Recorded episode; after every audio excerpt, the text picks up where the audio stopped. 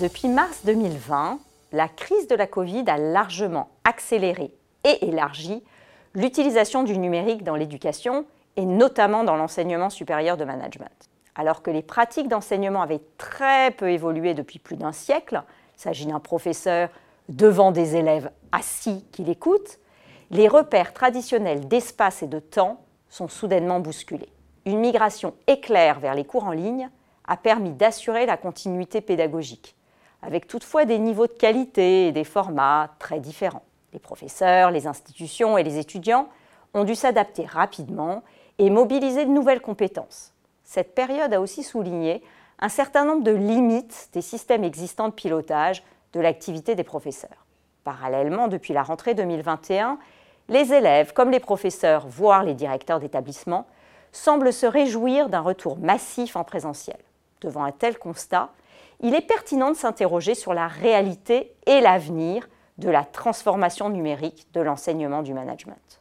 Deux ans après le début de la crise sanitaire, nous souhaitons établir un premier bilan sur la transformation réelle ou non des pratiques et leurs implications.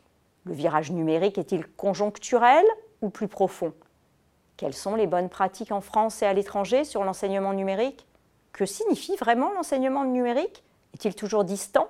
En quoi se différencie-t-il réellement de l'enseignement qualifié de plus traditionnel Quelles sont les incidences de l'utilisation des outils numériques sur l'enseignement, la pédagogie, l'apprentissage?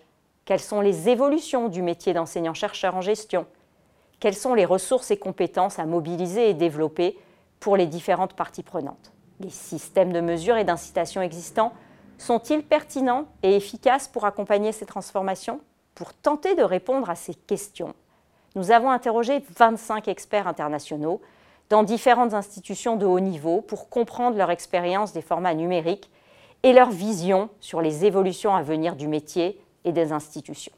Parmi les experts interrogés, des avant-gardistes, comme le MIT avec son célèbre MicroMaster en Supply Chain Management, mais aussi des acteurs particulièrement innovants comme l'Imperial College, ou atypiques comme Open University ou Cross Knowledge, tous ces acteurs nous livrent leurs perspectives et leur expérience de plusieurs années.